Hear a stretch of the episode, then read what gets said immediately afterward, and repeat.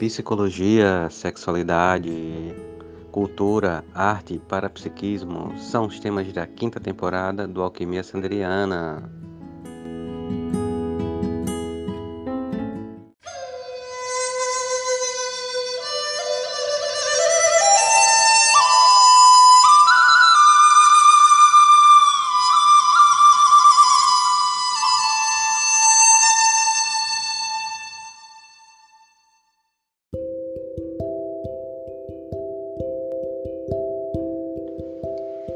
E hoje, alquimistas, vamos falar sobre resiliência. Resiliência que é vista de várias formas, é uma palavra muito em moda, muito usada por coachings, é, muita, muita adequação à, à vida no sentido de resiliência. Só que resiliência não é algo tão interessante quanto se pensa que seja.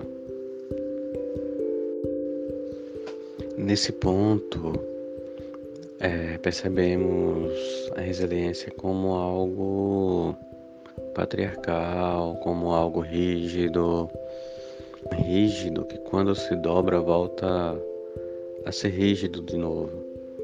Né? Então é, uma, é um conceito muito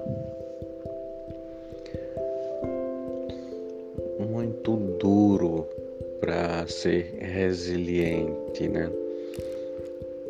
É algo muito, muito contraditório, né? Porque o conceito de resiliência é um material que ele é deformado e após a sua deformação ele volta ao estado original, como se a deformação não tivesse existido.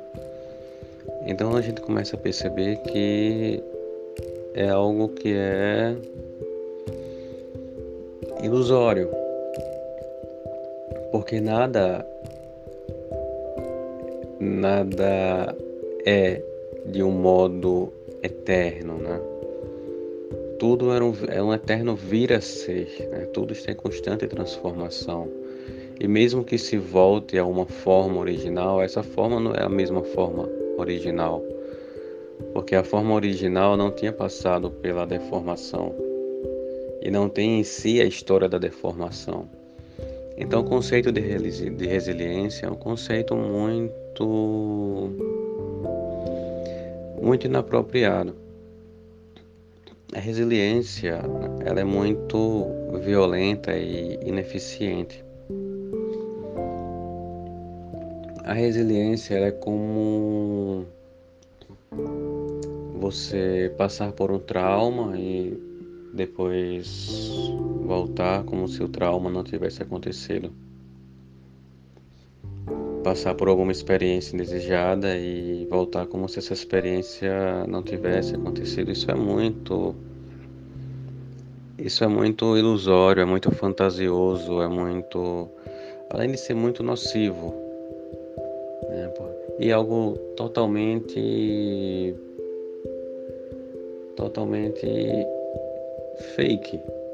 Não tem outra, outra palavra para usar, né? Uma perspectiva muito fake, muito falsa, né? Se usa, se, se usa para mostrar que um objeto ele é elástico o suficiente para retornar sua forma original após ser alterado.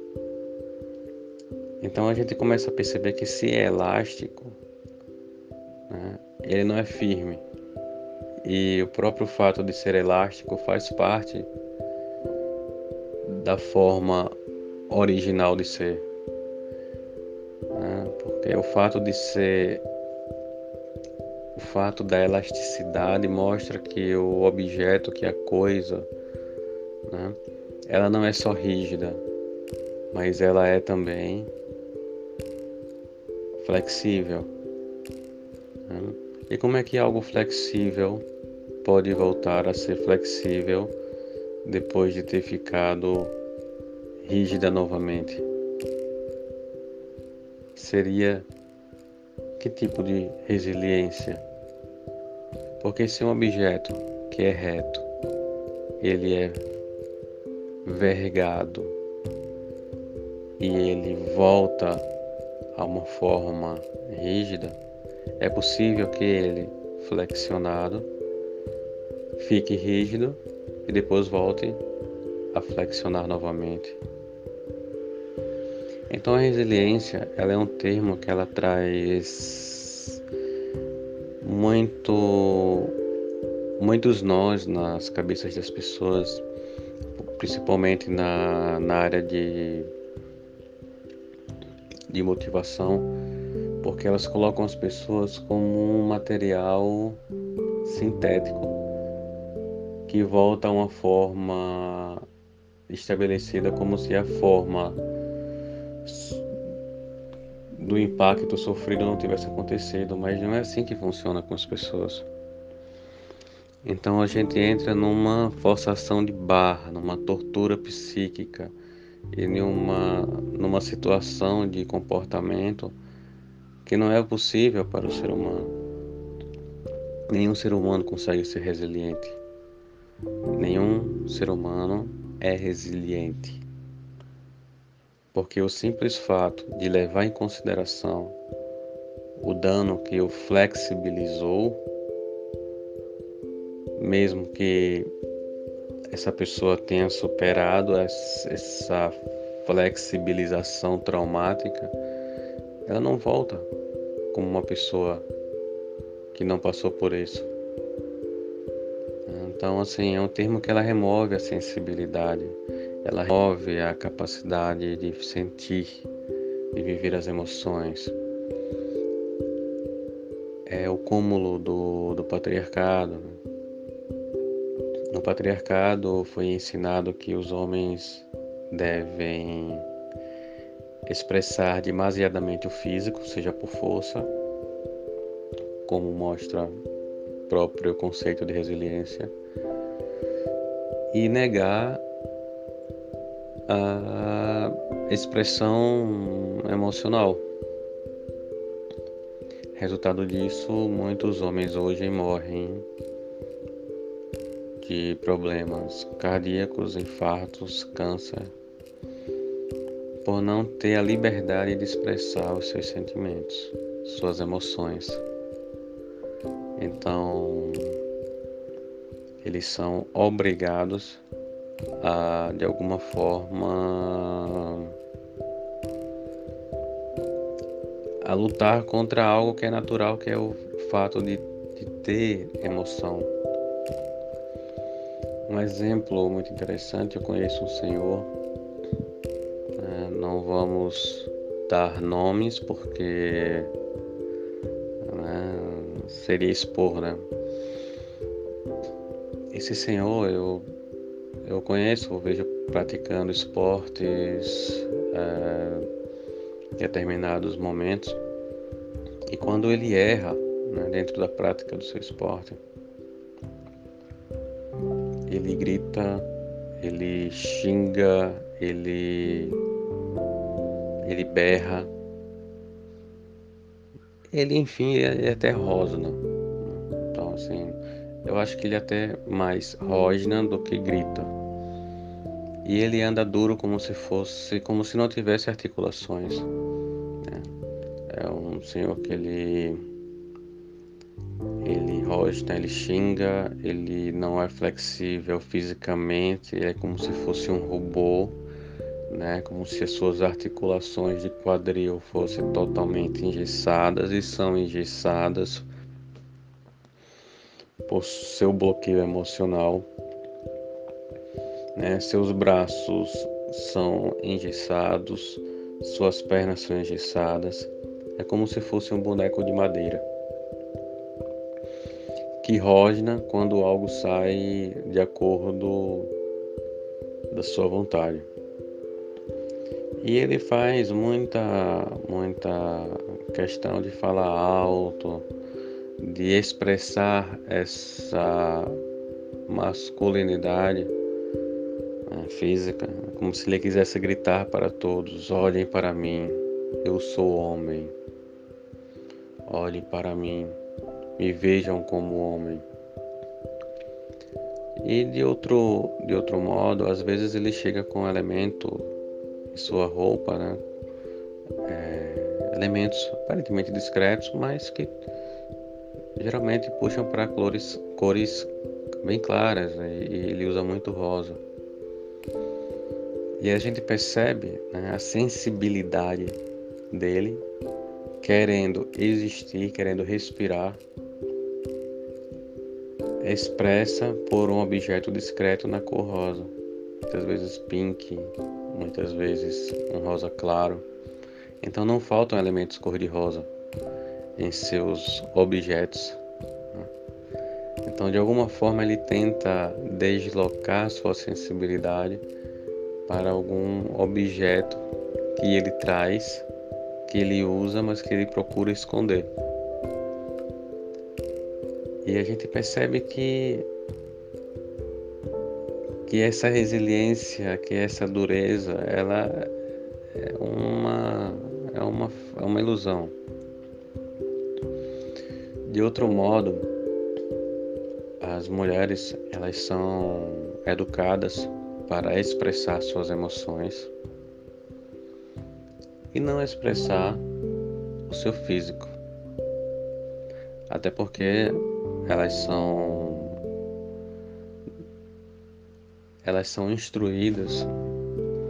Eu não sei se eu uso a palavra educada porque isso seria uma deseducação, né, uma vez que você foge da capacidade de ser natural elas são tolhidas para expressar sua, sua fisicalidade. Elas são educadas para cruzarem as pernas. Mulher não pode sentar de perna aberta. Né? Mulher tem que ter o coração mole, tem que, tem que aderir a isso, aderir àquilo. Mulher não pode tocar na vulva. Infelizmente, 90% 90, talvez hoje não, talvez menos. Talvez 70% das mulheres não conheçam sua própria vulva. E eu acredito que mais não, não tenham a prática de tocar sua própria vulva, enquanto os homens eles são induzidos a praticarem a própria vida sexual, a praticarem a masturbação e as mulheres a isso são negadas. Então, elas têm que ser emocionais, elas têm que se comover, né?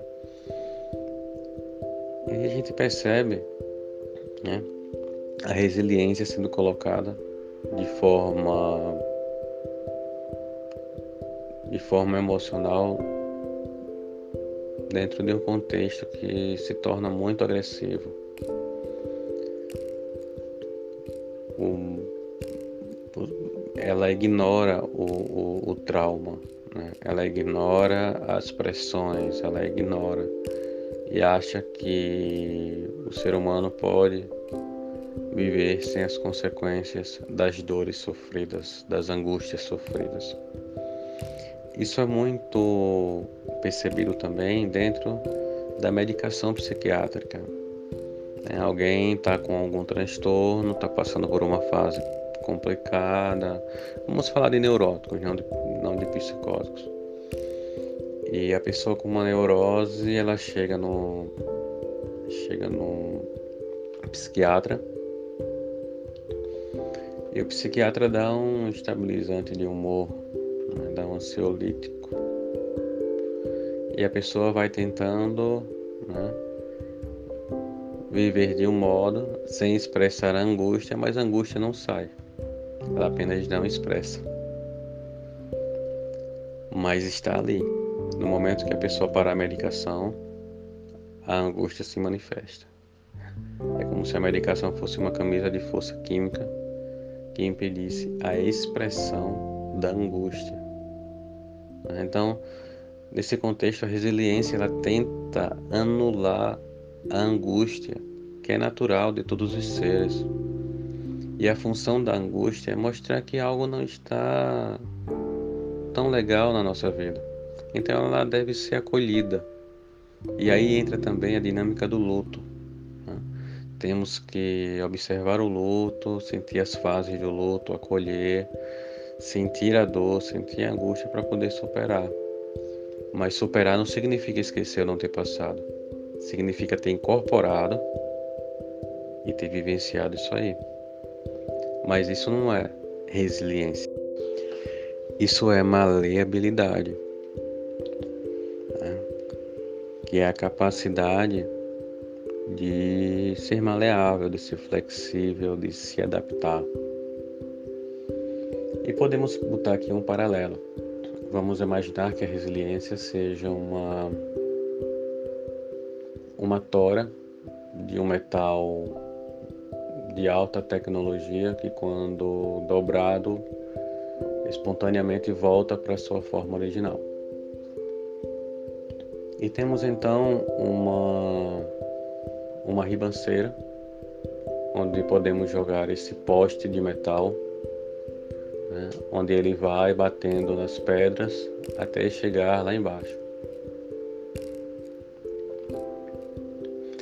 E esse metal ele vai até que em um ponto ele vai se enganchar em alguma pedra, vai se enganchar em algum galho ele não vai descer. Ele pode até ter sido amassado determinado ponto e ter voltado à sua forma original, mas ele não vai chegar ao seu destino, seu percurso. Sua resiliência será a sua maior inimiga. No entanto, se formos maleáveis como a água, dessa ribanceira vai se tornar uma cachoeira ribanceira se tornará uma cachoeira, porque a água ela vai por, por entre as pedras, por entre os galhos, ela vai desviando de acordo com a gravidade. Ela usa a gravidade como, como parceria. Ela vai se moldando aos relevos, ela vai buscando o caminho mais fácil. A natureza usa a lei do menor esforço. E a água, ela cabe em qualquer recipiente. Ela se adapta a um vaso circular, se adapta a um vaso quadrado, se adapta a um cilindro, ela permeia a terra e continua água. Então, a maleabilidade dentro das situações que podem ser traumáticas é a capacidade de absorver as situações e se tornar mais com ela. Não é anular, voltar como se ela não tivesse acontecido. Do contrário, é sim absorvê-las e somar essa experiência ao seu modo de ser. Maria Bethânia tem uma frase em sua música Carta de Amor que é excelente. Eu sou o mato verde que a brisa verga, mas que nenhuma espada corta. O bambu ele verga para um lado, verga para o outro, mas ele é flexível e se mantém rígido. Um poste de, de concreto, se ele for forçado, ele quebra. E isso é a potência de ser maleável. É o modo que nós temos de tentar enfrentar a vida, de absorver as coisas, né? observar absorver para observar novamente. E isso é, enriquecedor. Né? Isso engrandece o autoconhecimento e deixa o ser humano mais forte. Desse modo, sejamos pessoas fluidas, pessoas maleáveis, né? pessoas que se adaptam às situações, que se entregam às situações, que absorvem essas situações. Vamos ser pessoas uterinas, acolhedoras, pessoas que que aprendem com o momento, que usam angústia a favor de si mesmo, né, que não procuram anular a angústia ou esquecê-la ou agir de forma como se ela não existisse, mas usar a angústia para o crescimento pessoal. A angústia, ela quer dizer alguma coisa. É como a doença que mostra que você está no caminho errado, né? como um alarme de incêndio que soa para mostrar que existe fogo. E desse modo, né? vamos aproveitar o alarme de incêndio. Né? Vamos, vamos aproveitar a maleabilidade da vida. Vamos aproveitar a angústia. Vamos usá-la a nosso favor. Porque aí sim chegamos ao equilíbrio.